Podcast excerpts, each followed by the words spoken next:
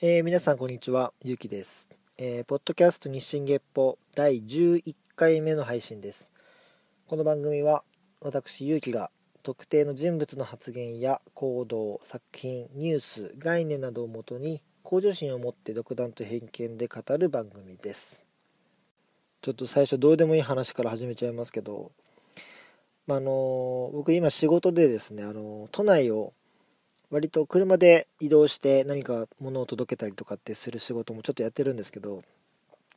その時に車で、まあ、首都高を使って、えー、納品先に向かったりもすることもあるんですね。で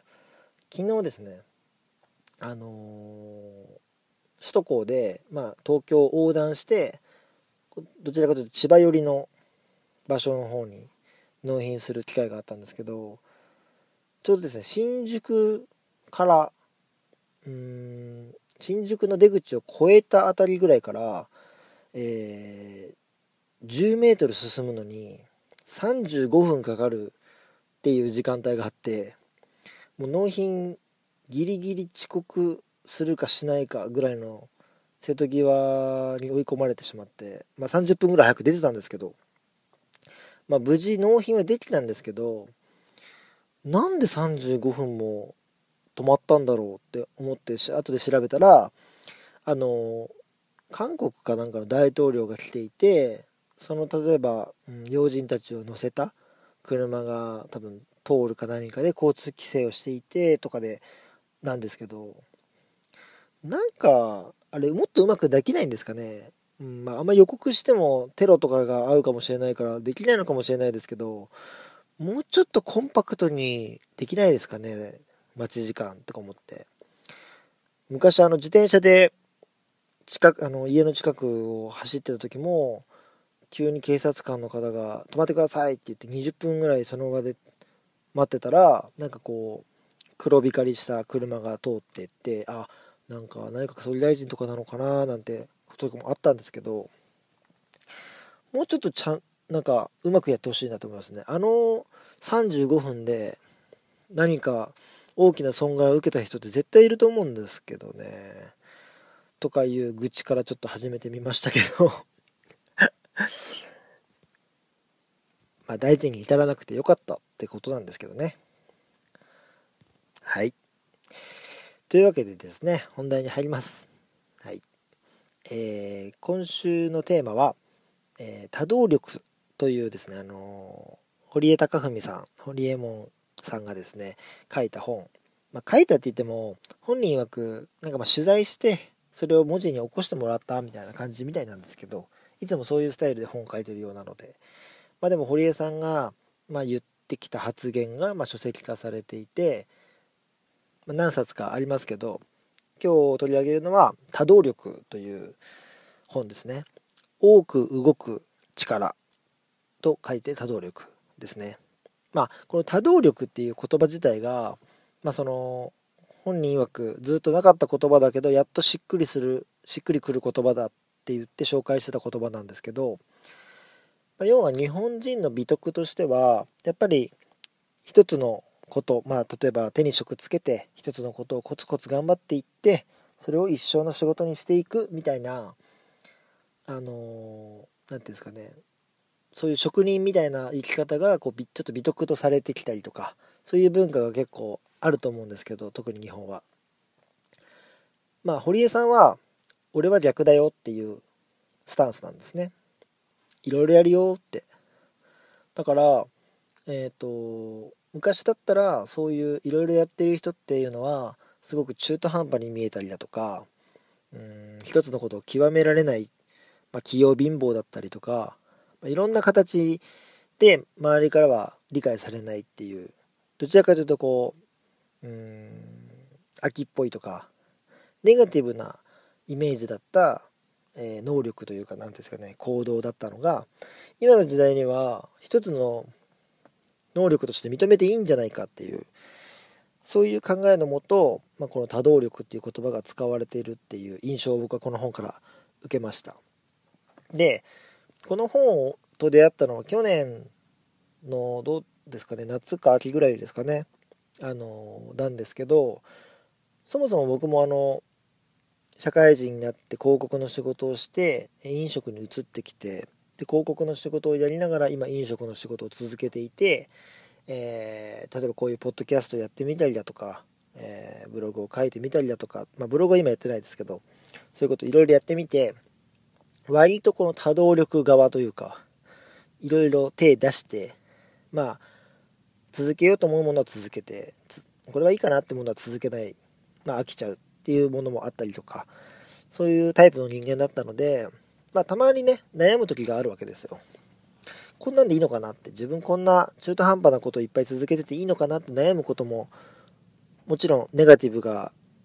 積もり積もって襲ってくる時とかってあるじゃないですか。ネガティブが。そういう時にこううんどうなんだろうなってもっと一つのことに集中した方がいいのかなって思ったりそういうこともあったんですけど、まあ、この本を、まあ、読んだことによって、まあ、改めてね自分がやってたことっていうのに対してこう勇気をもらえたというか、まあ、励ましてもらった感があってすごく何て言うんですかねうん背中を押されてる気分になった本でした。なのでまあそれをいつか取り上げようとは思ってたんですけどこのタイミングで取り上げようかなと思って。でまあこの多能力にも載っている一つの話で、まあ、堀江さんがツイッターでつぶやいて話題になった話っていうのがあったのでその話をねちょっと1個目のテーマとして取り上げていきたいんですけどあの寿司屋の修行なんて意味がないってツイッターでねあのつぶやかれたんですね堀江さんが。まあ簡単に言えば3年5年8年10年って、えー、修行を積まないと寿司も握らせてもらえない。メインの板場にも立たせてもらえないっていうそういう世界がお寿司屋さんの世界であると思うんですけど古い文化かもしれないですけどね、まあ、そこのそれに対してまあ一石投じるような形で、ま、寿司職人が何年も修行するのはバカっていう形でえ、ー、とツイッターでつぶやいたわけですよね。そしたらま大炎上しまして、ま、ニュースでも取り上げられて、えー、その直後堀江さんがゲストに呼ばれる番組は大体この話。あれはどういう意味で言ったんですか？どういうつもりなんですか？飲食の何を知ってるんですか？みたいな感じで堀江さんは、ま、質問攻めにあったわけですけど、堀江さんからするとその若者がですねまあお寿司屋さんのお寿司の職人になるための世界に入ってきてま卵焼き一つ作るために、えー、何年も下働きしてやっと卵焼きやらせてもらえるっていうような文化を、まあ、要は未来にある若者の時間を奪っているさあの行為だということで、まあ、批判しているわけですよね。その本当に時間っていうものを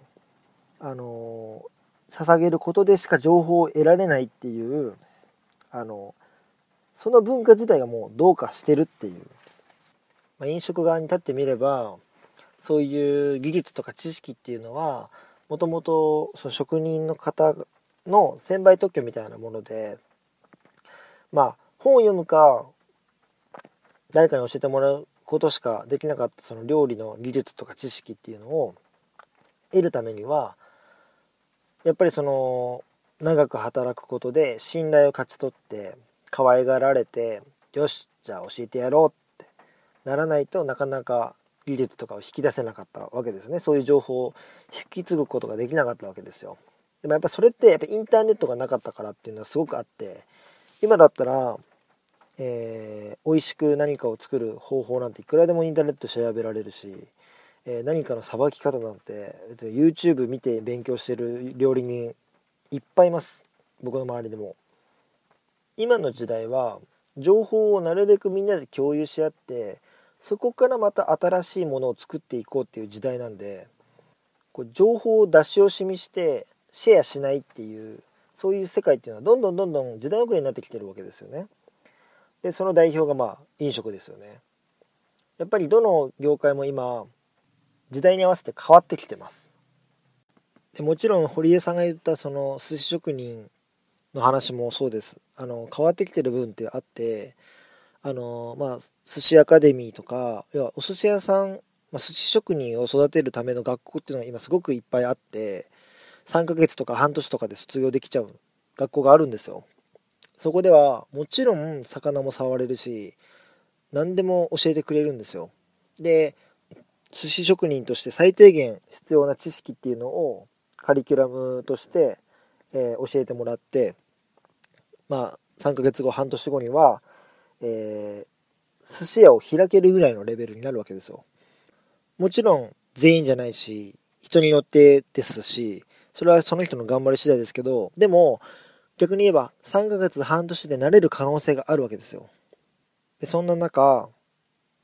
そういう学校を卒業して1年以内にミシュランの星を取ったっていう寿司職人も実際にいるんですね。でその人たちがじゃあその百戦錬磨の昔ながらの寿司職人に勝てるかって言ったらそうじゃないですよ。それはまた別の話ですけど土俵も違うと思いますし。だけどあの何になりたいかっていう目的があると思うんですよ。寿司職人を目指す人にも。まずは寿司を学んでそこから自分の色を出していきたいとかそういうものを考えてる人にとってその道っていうのは選択肢のうちのもちろん一つだと思うし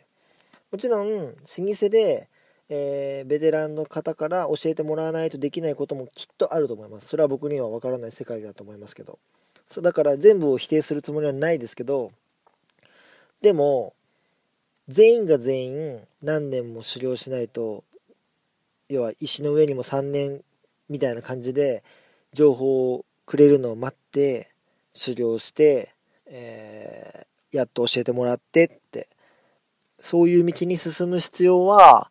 ないんじゃないかなって思うわけですよだから僕はあながちあの堀江さんが言った発言も間違ってないなって思う面は非常に大いにあります。でもね、きっとね、この雇用形態にはいろいろな裏があって、これは僕の推測ですけど、やっぱりそういう風に雇っていかないと人も辞めちゃうんだと思うんですよね。情報だけもらって、さよならっつって辞めちゃう。だから、もったいぶってもったいぶってじらしてじらして教えてるっていうのも長い歴史を考えたらあるのかなって。まあでも今そういう時代じゃないしって早く気づいて切り替えるべきだと思うんですよ。もう逆に辞めたがってる人はさっさと辞めさせてそういう新陳代謝生まれやすいもっともっと卒業生をこう輩出していくような店を目指していけばいいじゃないですか。って僕は思うんですけどね。なかなかそれができない。うんなかなかこう教えてくれない方が今の子にとってはきついんじゃないかなって思うんですよね。いろいろ教えてくれるお店の方が楽しいしやりがいがあるしいろいろ任せてくれる店の方が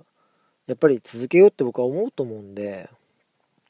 飲食のねその業界の考え方が少しずつでもねあの現代の方に変わっていくことも多少必要なのかなと思いますもちろん堀江さんが言ってることが全て正しいわけではないし堀江さんが見えてない部分っていうのも多分飲食の世界にはいっぱいあると思うので全部鵜呑みにされるのもまた違うと思いますけどかなり意見としては聞くべき意見かなって思います。でも一回なんかね、あれでやってたんですよ。テレビで。あのー、老舗の寿司職人が、えー、卒業生、卒あの、専門学校を卒業したばかりの寿司を食べてみてどう思うかみたいな。もうね、リアクションに困ってましたよ。美味しいなぁ、みたいな。うーん、何を文句言えばいいんだろうな、みたいな。これダメなところ探すんですけど、なかなかないみたいな。なんか違うんだよな、みたいな。ちょっと苦しばりで言うけど、説得力全然ないみたいな。まあ、あれはある意味、晒し者だったと思うんで、あれですけど。でもやっぱりこう、誰もが納得できる形で、うん、平等性とか、透明性とか、いろんなものと、今の経営者とか、うん、ベテランの人たちっていうのは戦っていかなきゃいけないんじゃないかなと思うのでそこはなんとかそういう方向で努力していってほしいなと思いますねでそっちの方向で尊敬される上司先輩になってほしいなって思いますまあなかなか難しいとは思いますけどでもそうじゃないと下は多分ついてこないし、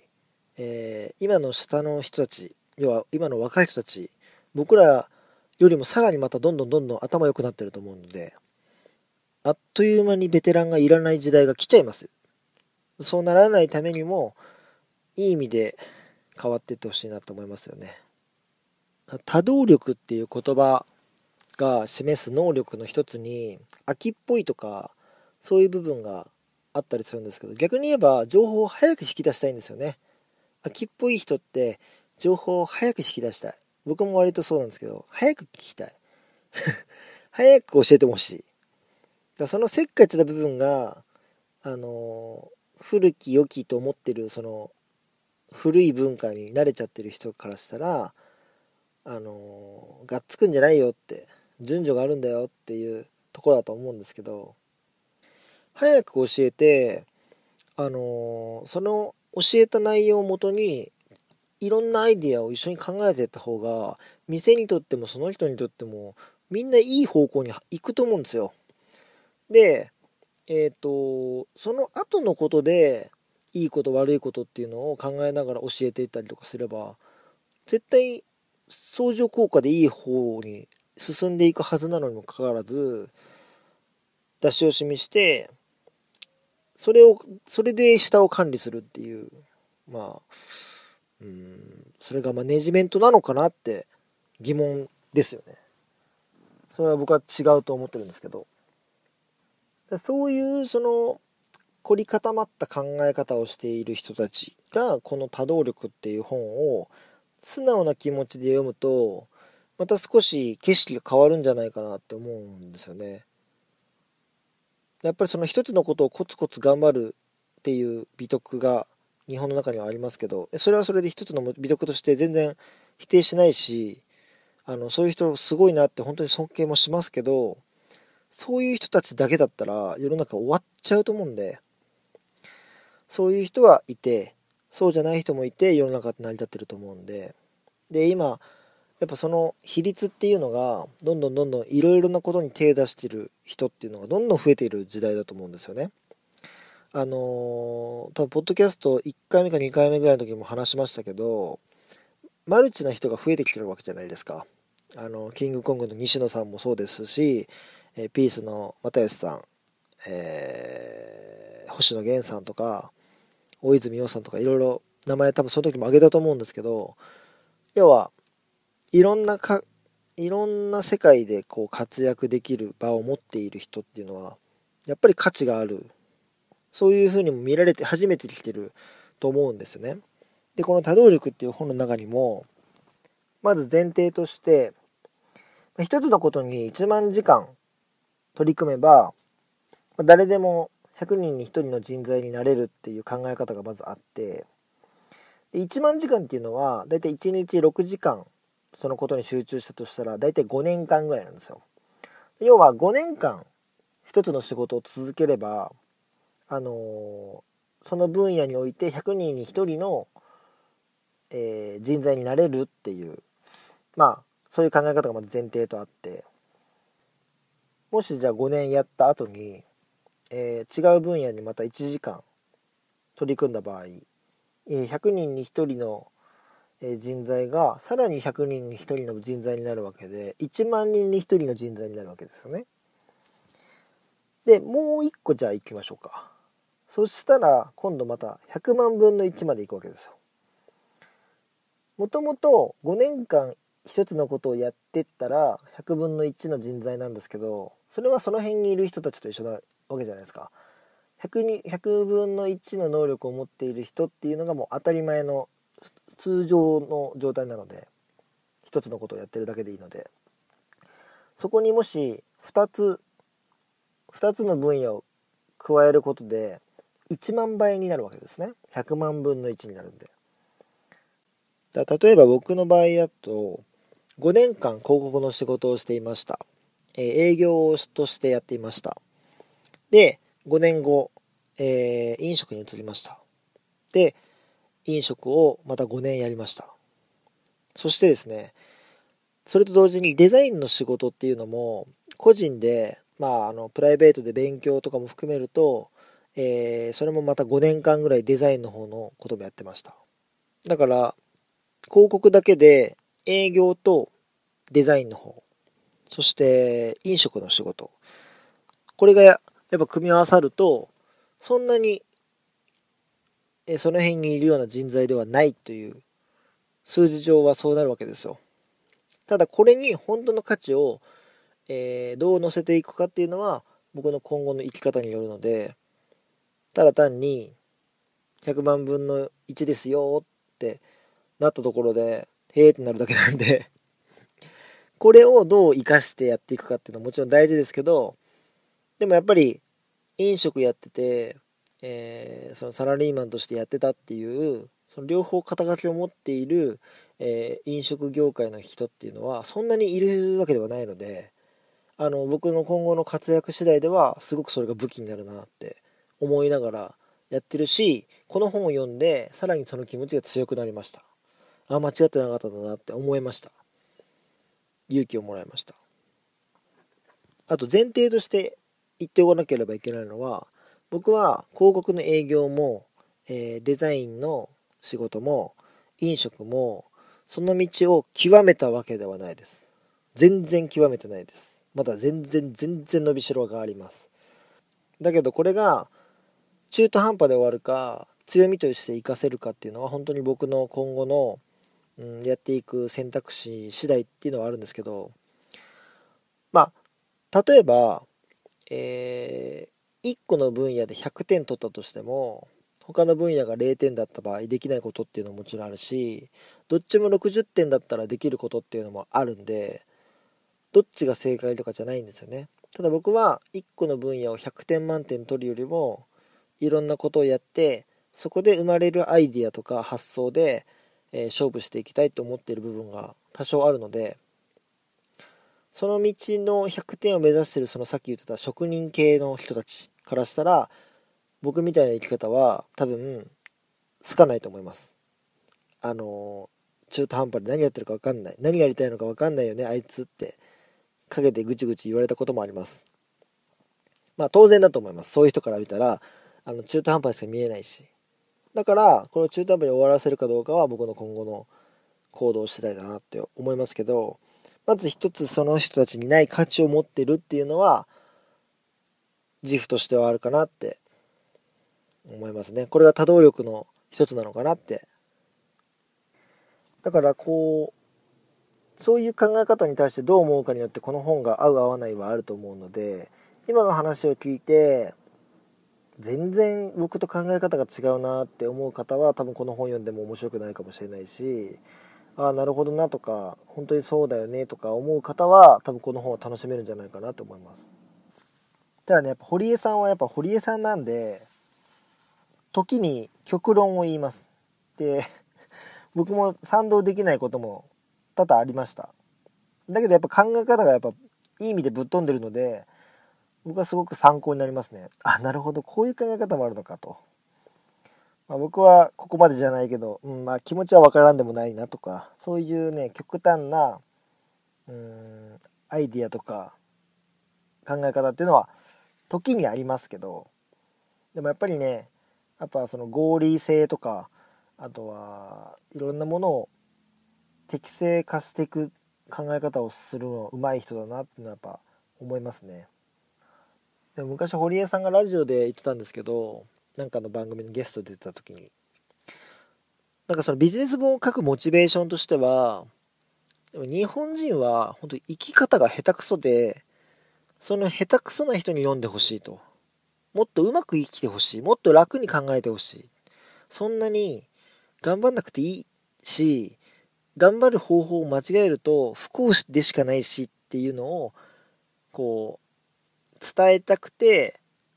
あのやってるって言ってました。あの偽善ではないけどそういう人たちの力に少しでもなれたら嬉しいって思って書いてるらしいですよ。なんかそれを聞いた時にちょっと意外だなって思ったんですけど 俺はこんな生き方してるぜ。どうや？お前ら真似できるか？みたいなノリなのかなと思ったら意外にねあのそんな感じらしいです。だからぜひねあの堀江さんに対して偏見とか持っててもいいので、うーん、じゃあちょっと読んでみようかなって少しでも思ったら読んでみるのもありかなって思います。やっぱ大人になると、真面目な一言、やっぱ考えすぎちゃうじゃないですか。かもっと気楽でいいよとか、もっとバカになったらとか、もっとこう、ストレスから逃げていいんじゃないとか、割とね、シンプルなことを言ってるんですよ、常に。で、そのシンプルなことを、割とこう、敵をわざと作るぐらいの意見を言って、えー、人にの耳に届けるという、そういう感じに僕は見えますけどね。まあ素でやってるような気もしますけど、どこまで計算かは分かんないですけどね。はい。まあ、堀江さんの多動力、まあ内容についてはあんまり触れてもネタバレになっちゃうので、まあ興味ある方はぜひ読んでみてください。あのー、僕が今日紹介してないような話いっぱいあるので、一部しか触れてないので、ぜひ読んでみてください。そんなとこですね。で、堀江さんともね、あの、気が合うようで、あの、仲良くしている、あの、キングコングの西野さん、あの、初めの方のポッドキャストのテーマにさせてもらった西野さんですけど、あの成人式の下りを紹介してから、まあ、西野さんを結構ね、いろんな検索とか、いろんな YouTube とか、追う機会が増えて、Twitter とかもそうですけど、だんだんね、西野さんにはまっていってしまっていて、まあ、しまっていてってこともないんですけど、まあ、マイブームが西野昭弘っていう感じです、今。で、そのせいもあって、あの、西野さんに関わることで、今テーマにしたいことがすごく溜まってきちゃって、なので、ちょっとですね、来週から数回にわたって、西のスペシャルをちょっとやりたいなと思います。西のスペシャル、あの、西野さんが例えば始めたサービスとか、あとは西野さんが今どういうことをやっていて、で、まあ、いろいろ野望があるんですけど、その野望についてはちょっと言えない理由があるので言えないんですけど、ちょっとオープンにしてない部分があるので、だその、野望を共有している場っていうのがあったりだとか、いろいろあるので、ちょっと来週以降ですね、数週、まあ、4週ぐらいですかね、にわたって、ちょっと西野さんに関わる、その、テーマが続いちゃいます。西野さんに対して全く興味ないよって人は、これを機に興味を持ってもらうか、お休みしていただくか、そういう感じですね。ただ、あの、これをね、通らないと、あの、今後の話に支障も出るぐらい、もう今僕の中では結構、血となり肉となりっていう感じになってる部分が結構あるので彼の影響をかなり受けてる部分があるのであのその辺も考えると触れざるを得ないなのでこの番組を聞いてくれる人からしたら聞かざるを得ないんじゃないかなって。だから是非聞いていただきたいなと思います。あの絶対にねあの知ってて損はないような話だと思います、うん、あそんなことやってんだとか。あなるほど。今時だねとか。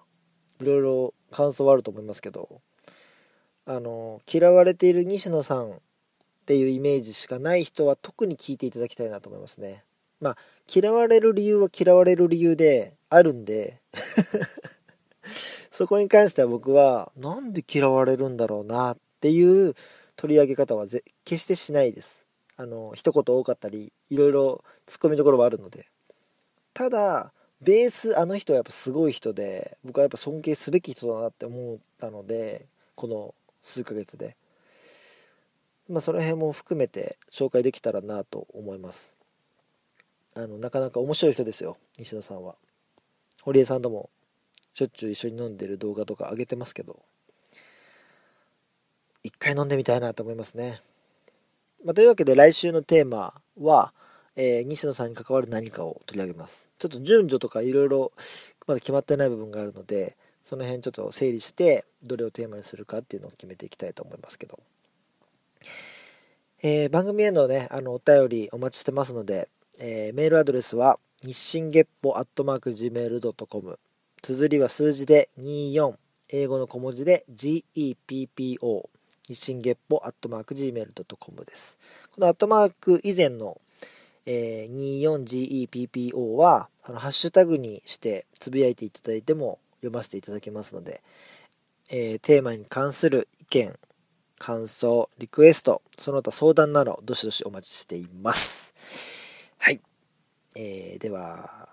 というわけで、今日はこの辺でお時間となります。お相手はゆきでした。また来週、さよなら。